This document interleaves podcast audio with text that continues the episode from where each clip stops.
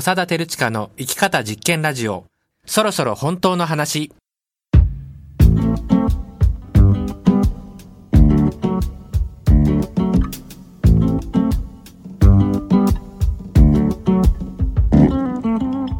こんばんは、長田照親です。様々な新しい生き方、働き方、コミュニティが生まれてきています。社会やたまたま所属したコミュニティに無理して自分を合わせるのではなく、自分らしくありのままの自分として生きるためにはどうすればいいのか。この番組ではそのためのアイデアを紹介したり、それを阻む常識や社会通念というものを楽しく疑っていきたいと思います。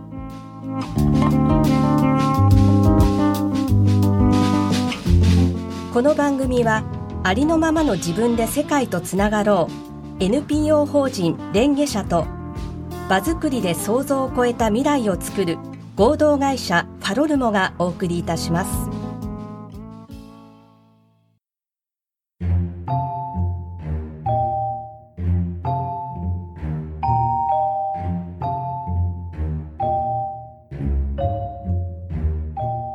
改めましてこんばんは、長田照親です。アシスタントの原志保ですはい、えー前回は原さん、あなたは地元が好きですかというテーマで、ちょっと最初地味かなと思ったけど、思いのほか盛り上がりましたね。カタカナの地元そうそうそう。盛り上がりましたはいね、。あのー、割とね、あの、地元問題は放送を、まあ、聞いたみたいなところも含めてね、いろんな人からいろんなこと言われて、まあ、思いのほか反響が大きかったなっていう、うんうんあの、感じです。はいねあの、まあ、身近な、やっぱりね、地元って誰にとってもその住んでるとこ、地元っていうので、まあ、身近なテーマだったっていうのも、より盛り上がったっていうのもあると思うんですけど、うん。今日もね、あの、非常に身近なテーマを思いつきましたので、そろそろ発表してみたいと思うんですはい。が、では今日のテーマを教えてください、はい。年相ってどういうこと？はい。どういうこと？ね。あの、あれですか？原さん年齢なんかはちょっと気にされたりすることっていうのはありますか？私年女今年誕生日来ると48歳なんですけど、はいはい。そうですね。やっぱり気にする時もありますあね。あ、はいはい。はい。あの、あれでしょ、そんなに気にしてないっていうことですか？今の感じっていうのは。この番組は毎月言ってるんですけど、大体、あの、私は年齢すごく気になるって、そんなの気にしなくていいんじゃないって人たちが話し合うと、こう、わーっと、あの、盛り上がっていくんだけど、まあ、同じような気持ちの人たちが、だよねってなって、そんなにこう盛り上がらないってね。まあ、そういうことが多いんですけどね。はい。今日はですね、この番組、えー第11回なんですけど、素晴らしいことになってるんですよ。うん。ね、あの、初の、えーゲストをお迎えすることになりました。はい。ちょっとね、あの、まず、あの、お呼びする前にですね、なぜ、あの、僕はその方を呼びたかったかっていうことなんですけど、なんかね、やっぱ肩書きでなかなかこう、あの、うまくご紹介できない方なんですねななんとかの何々さんですみたいな、こう短くなかなか言えなくて、で、なんか、あの、この番組ってその、どうやったら自分がこう、ありのままで、社会とか世界と繋がれるんだろうみたいなこと、まあ、結構、あの、真面目に気持ちの中では、うんふざけたこと話しちゃってますけど、結構真面目にやってると思うんですよ。で、なんかそういうところに、こう、ピタッと来るんじゃないかなっていうふうに、まあ、ずっと思っていてですね、今日はついに、あの、お呼びしてきていただいたと。まあ、そんな次第でございます。はい今日のゲストは、ルキノさんです。ようこそいらっしゃいました。よろしくお願いします。はじめまして、るきのと言います。はい。まあなんかちょっといいですね。今日は3人で。うん。あの、肩書きが説明できないって長田さんが言うから、はい。はい。何も肩書きなく、名前だけカタカナのルキノさんっかってこよいう、くないですか、はい。ねそういう日本人ですよね。日本人です。はいはい。ね肩書き気になりでちょっと、ますけどね。まあまあ、肩書き多分、あの、なかなか、あの、絞りきれない、あるいはないのかと思うんですけど、はいまずはちょっと、ゆきのさんに、あの、自己紹介をお願いしちゃおうかと思います。あ、はい。わ、かりました。えー、皆さん、はじめまして、るきのと言います。魂の冒険家うん。えー、女優、風俗嬢、秋葉原のメイド、芸者、アイドルなど、いろいろな職業を経て、今はフリーで活動しています。えー、年齢は39歳、貧乳、人妻です。こんな感じですかね。本当に肩書きはいはいがまとめるものがなくて。まとめるものないですね。ものすごい言葉が飛び交ってましたけど。そうですか？なんかあれですね、はいなんかニコニコしますね。これ自己紹介聞いてるだけでね。もう興味があるところに突撃しているだけなので、うんうんうんあの、職業という、なんていうんですか、分類があんまりないんですね、はい自分の中で。はいはいへいや、まあそうなるとね、僕もぐっと気が楽になるんですよね。うんうんあの、僕自身もあんまりこういう自己紹介とか短くとか本当嫌で、うんうんもう本当は30分番組もね、嫌なんですよ、みたいな。もっと長く11回やって今。更遅い。そうそうそうそう。足んないよ、みたいなね、感じなんですけどうんう、んそう。ちょっとね、むかあの、何年か前にね、えーちょっとあるところで、野さんとは知り合って、うんで、まあ、来ていただきたいなっていうふうに思ってたんですよ。はい。で、なんかね、突撃する人生なんてね、たまにおっしゃってますけど、本当にこう、自分のままでこう、ガンガン、えーいろんなところに、はい。えー突撃していって、はい。ど、どうですか？その、最近のうんうん突撃はどんな突撃されました、最近はですね、はい私、男の人としかセックスをしたことがなかったんですよ。はいはいはいやっぱりなんえかあ、まあ、なんて言うんですかね。普通やっぱり女性って男性とするものだって、まあまあ、なんとなく感覚があって、そこに縛られてたんですけど、うん女の子と男がいるんだったら女の子ともやってみたいなと思って、うんうんあの、レズ風俗っていうところに行ったんですね。はい。最近流行ってるんですけど、流行ってるのかな？あの、私のいるところでだけかもしれないんですけど、けど、はい。あの、そうですね。あの、そこに行って、うんで、これなんかもっとやってみたいなと思って、働いてみたんですよ。うん風俗で。うんなんかブログとかでっていうのが突撃書いてましたよね。最近のそのこともね。そうですね。うんで、まあ、両方やってみて、なんかやっぱり、体が自分と同じものなので、すごく自然だったんですね。女性と、うんうんその交わるということが。うんいろいろと面白いうん発見がありました。なんかはい普通に話してますね。すごいことを。まあそこですよ。ねえ普通です。うん普通っていうか、別うにうん。この番組普通って言うとね、またその普通ってどういうことあ、そうですね。そこで多分1時間ぐらいかかりますよね。そうなんですよめんどくさい番組なんですけどね。はそうそう。い。うんうん。ね、だからなんかこうちょっと新しい、新しいジャンルでさえないですよね。なんかこう、はい自分がこういうことやってみようかなと思って、うんよしやろうと思って決めてとことをやると、はいなんでやるんですかとか、うんうんまあどういう経緯でとか、うんあなたどういうキャリアがあるからそれやれるんですかとか、はいなんかはい世の中ってそういう感じじゃないですか。うんで、まあでもそんなことを関係なく自分がこうやろうと思ったことをこう、はいガッとね、えーやってっちゃっていいっていうのをこう体現されてるなという感じがすそうるなんんですですよね。かね。うんまあ、理由やりたかったから以上って感じですね。意味はないみたいな。はい。なんか、あれですか？僕勝手に、あの、インターネットでね、こう、うんいろいろ SNS とかでリキドさんの活動を拝見してで、あの、はい思うんですけど、うんうんなんか私別にそんなの全然どうでもいいから、なんか知らないみたいな感じとちょっと違うなっていうふうに、あの、はい。他の勝手な僕の印象ですけど、うんうん。そういうふうに思って、はい。やっぱりなんか、こうやって自分で、それでどっか興味のあるところに突撃していくと、はなんか、そんなことはとか、やっぱりいろいろこう、うん言われて、言われるのが嫌だと思ってるっていうわけじゃないんだけど、なんかこう、なんていうのかな、葛藤？はいはい。なんかどうあるべきかとか、どうしたいのかみたいな葛藤もすごくあるんじゃないかなっていうことと、その葛藤そのものも込みでこう、出してるっていうのが、なんか、あるなって、ですね。なんか勝手に思ってたんですけど、はい。なんかうんうん。そういうのどどうですか？そこはすいごいあります。やっぱり悪口言われるのとかすごい嫌ですし、うん。本当に自分ではもうガラスのハートどころか豆腐ぐらいだと思ってるんですよ。豆腐ハートだとと思ってて、あすごい壊れやすいみたいな。そうなんで、すごい傷つくんですけど、うんうん。一般常識っていうのもあるっていうことも、なんとなく分かってはいるし、そこから外れたことをする怖さっていうのはすごくあって、でもなんかそれも含めて、バンジージャンプする感じで、毎回思い切って言ってるところはあります。だから全然さらっとではないですね。何かビクビクしながらやってます。はいはいはいはい。そう。なんかね、原田さん、その、うん。怖さも含めてっていうのって、怖さって、なんか、怖い時も 怖くないですよ、みたいになんかやっちゃうのとかって、うん。ちょっとなんかあるなと思うんですよ。うん。まあちょっと気合い入れるためにやってる部分もあるんだけど、うん。あの、怖い怖い言ってると人前出ていけないから、まあそういうのもあるんだけど、でもなんかその怖いけど、怖いのも込みですよっていうことでやってるのって、こうなんか励まされるなと思って、うんうんうんそこって人を励ます力だと思うんですよ。あ嬉しいです、すごい。うん怖くないんですよ、うん私って言うと、あ、この人は怖くないんだな。うんうんそのね、恐れみたいなもののない人なんだな。そうですね。共感ちょっとしにくくなりますよね。そうそうそう うんまあ、原さんなんかはね、恐れない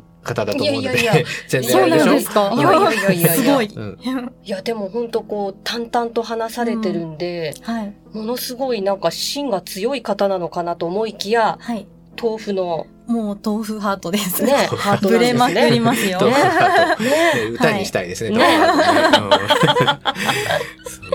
はい。で、まあ、うん今回はね、そのテーマが、あの、年齢っていうことでお呼びしたんですけど、はいまあ、あの、どんなテーマでも来てもらえたらいいなと思ってたって話ね、さっきもしたんですけど、これいつですか？クラウドファンディングされてましたよね。あはいはい。これ CD、CDMV 制作のクラウドファンディングっていう。そうですねね去年の年末ぐらいから今年の年始にかけて、はい、作っていたんですけども。そうそう。で、はい。この、あの、キャッチで年齢は記号だっていうのがね、一番最初にドーンとあって、まあ、その後でそのルキノが、えー CDMB 作るよっていうね、はい。そういうクラウドファンディングなんですけど、これ、はい。年齢は記号だってのはどんな、あの、気持ちで、えー書かれたんでしょうか？そうですね。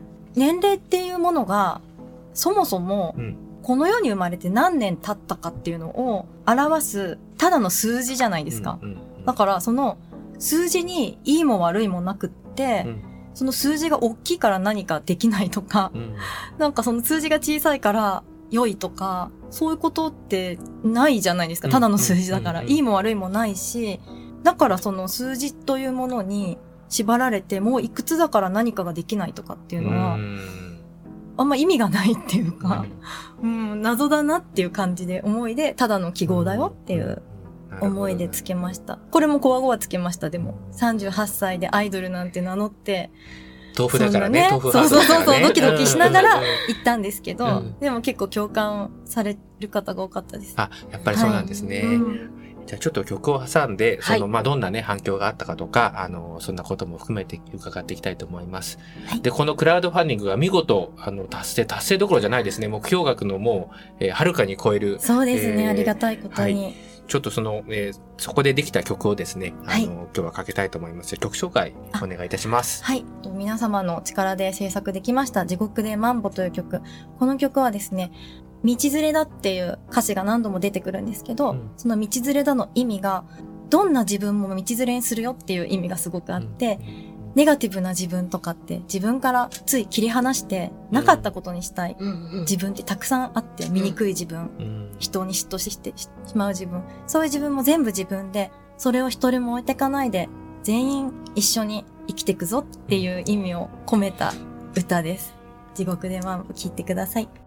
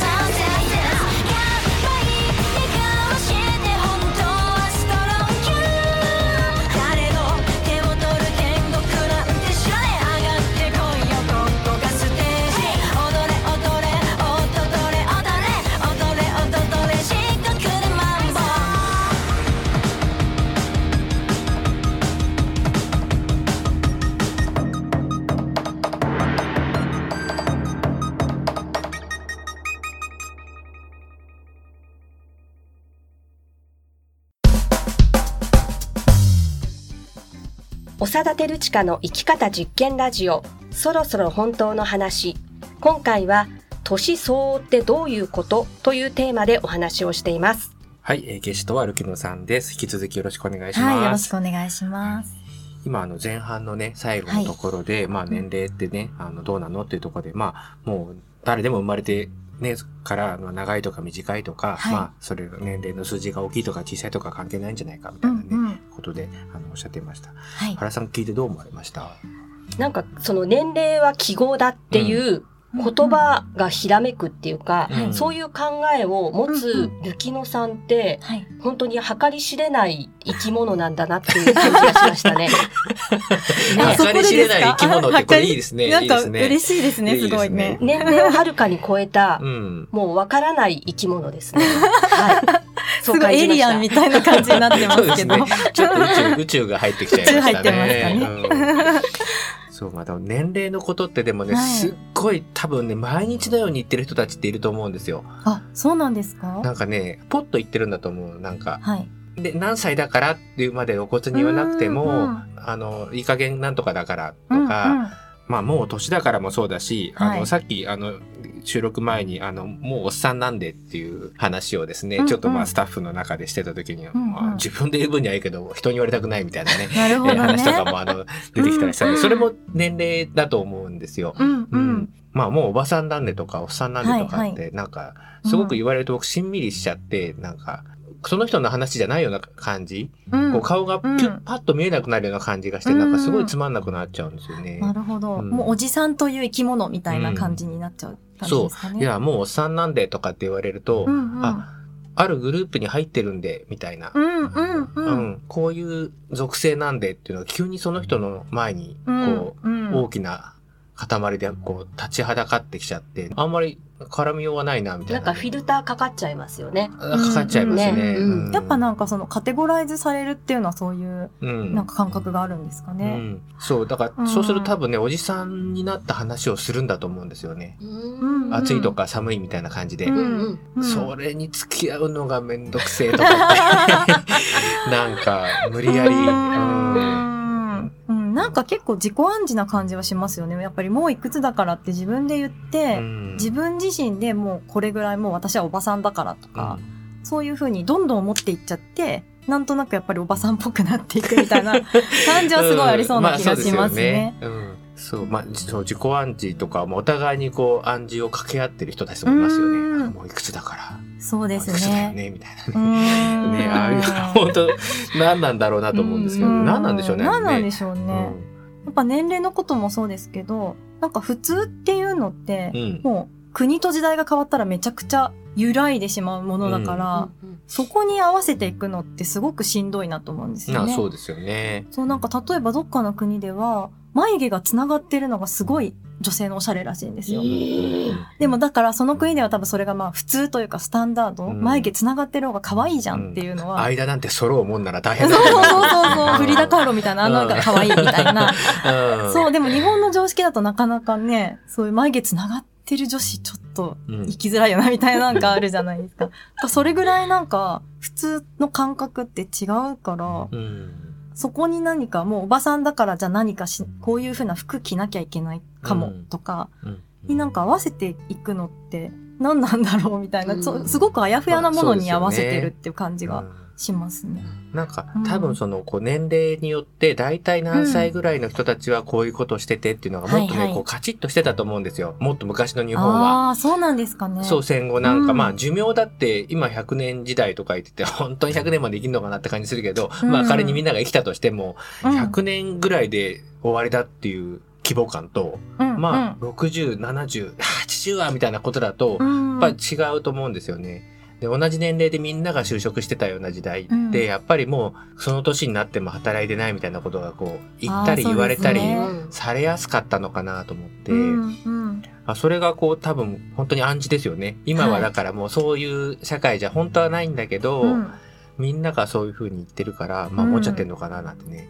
そうですね。ね。なんかやっぱりそう集合的な意識みたいのは拾っちゃいますよね、ど言っちゃいまうしてもね。すね。なんか圧があるし、うん。なんかネットで嫌だなと思うのは、もう何何十代がしてはいけないファッションみたいな。そんなのあるんですか？あるのあるの。なんかそういう記事とかね、えーあるんですよ。お前に決められたくねえよって感じですよね。ね誰、誰だよっていう。あこの番組ありがちな本当だよなっていうパターンに今なりつつあるんですけど。うん日本人って結構それが深くあるなって思うのが、着物って、うん。やっぱり年齢で例えば、芸妓さん、舞妓さんで服がもう変わっちゃうとかはい、やっぱりその華やかなのからもうちょっとシックな黒にしないといけない。うん。年齢である程度この年齢いくとこういう華やかなのも着れないとか、うん。振り袖はもう結婚したら着れないとか、うん。なんかやっぱそういうのが結構根深い、文化的にも根深いのかなっていう感じはうん日本ってしますね、なんとなく。まあ、年上の人が偉いみたいなね、うん。なんかそういう文化的背景といろいろ、こう、ない混ぜになってるんですようん。ね。服装的にもそういうちょっとした縛りがあるというか。うん。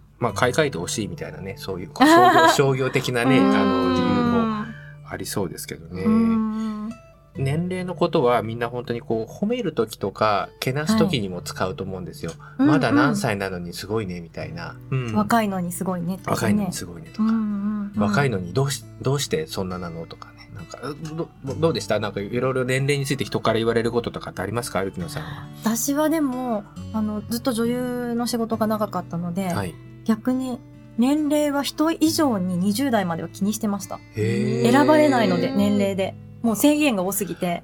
もう何歳まで？しかそのオーディションオーディショ的なンだったりと。か。それでなんで結構自分の中では昔はすごく縛りがありましたね。選ばれる立場として、ん。なるほど。はい。なるほど。そうなんです。ありそうか、ましたじゃあ自分が気にしてようと気にしていまいと、そうなんです。ももう条件みたいな。はいっていうのはありましたそねれを突撃しようがないパターンもありますよね。そうですそうです。ももう無理。最初から無理っていうことはあったので自分の中では引っかかりポイントでもあったんですね。年齢っていうのは、もしかしたら人以上にあったかもしれなだっていです自分はやれるなと思ってる仕事なんだけど、年齢で引っかかっちゃってるってことでしょ？そうですね。うん。それでやれないことがすごくたくさんあったので、うんうん。だから逆に今こういう発信をしてるのかもしれないですね。なるほど。ううんん。この年齢は記号だの、はい。こうクラウドファンディングと年齢のことで、このコピーについて何か反響みたいなのありました？あ、そうですね。うん。結構そこはもう男女問わず、うん。私は何歳なのに、僕は何歳なのに、これからミュージシャンやりたいと思ってるとか、うん。そういう方の話とか結構聞かせていただくことが、あの多くなって、それでこの投稿を見て勇気が出ましたっていう、38歳でアイドル始めてもいいんだみたいな。なるほど。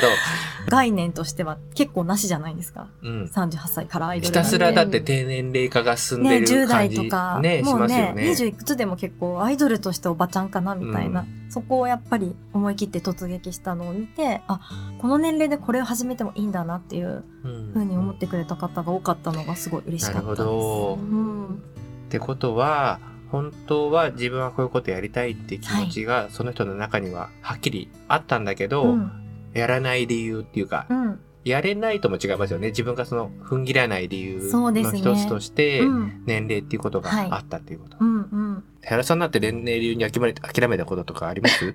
あの、全くちょっと話違うかもしれないんですけど、はい、私身長150センチなんですね。はい。大人の洋服合わないんですよ。あ上に着るジャンパーとか、はいブルゾンとかあ。、うん。カッパとか、子供服売り場に行くんですよ。おえー。関係ないですよね。でもそれで買うときにこの服買っこれ子供服なのに、うん。大人の私が買っていいのかみたいな。そうそうそう。そうそういう葛藤的な。そうそうそう、ちょっと気持ちの中でうん。レジに行くのがすごい恥ずかしい。すいません。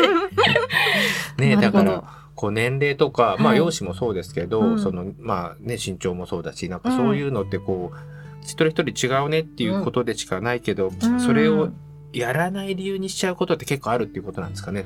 そう、ああ、そうなんですかね。ねこれで年齢はでも確かにうん。諦める理由にはしがちな気はしますね。うん確かに。何か新しいことを始めるっていう時とかに、うんもう無理だからって。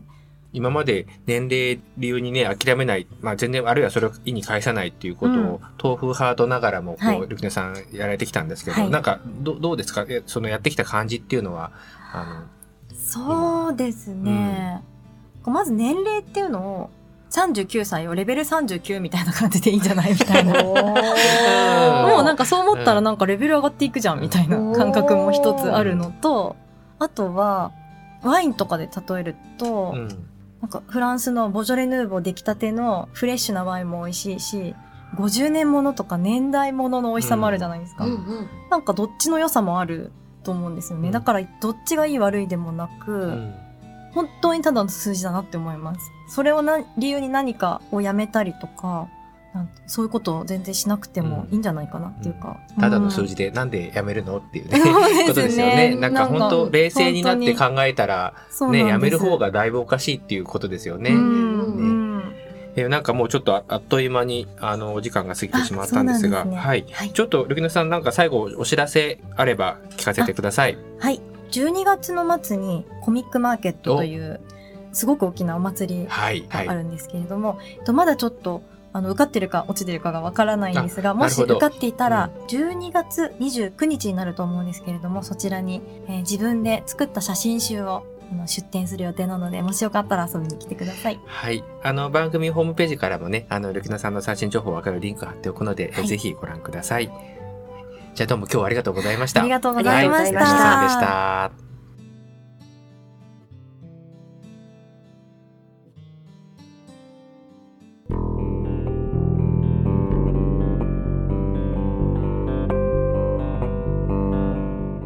はい。今回もこんな感じでお届けしました。原さん、いかがでしたか？初のゲストをお迎えしてってことで、あっという間ですね。あっという間ですね。はいあの、いつも二人でもあっという間だから三人だとなおさらあっという間ですね。もう、はいルキノさんの年齢は記号だっていうお話とう、ん。それから豆腐のハートっていう言葉がとても心に残りました。僕もね、豆腐のハート心に残りました。うんなんかね、その関係ないんだとかやればいいんだとかっていうところだけ言われると、まあ、やれる人はやればいいよねっていうふうに自分は豆腐ハートだからってね、思ってる人いると思うんですよ、うん絶対。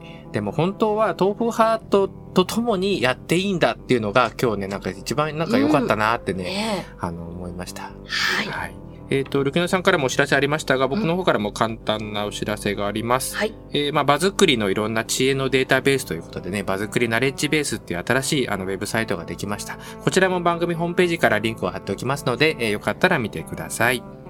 この番組は放送終了後、ポッドキャストでもお聞きいただくことができます。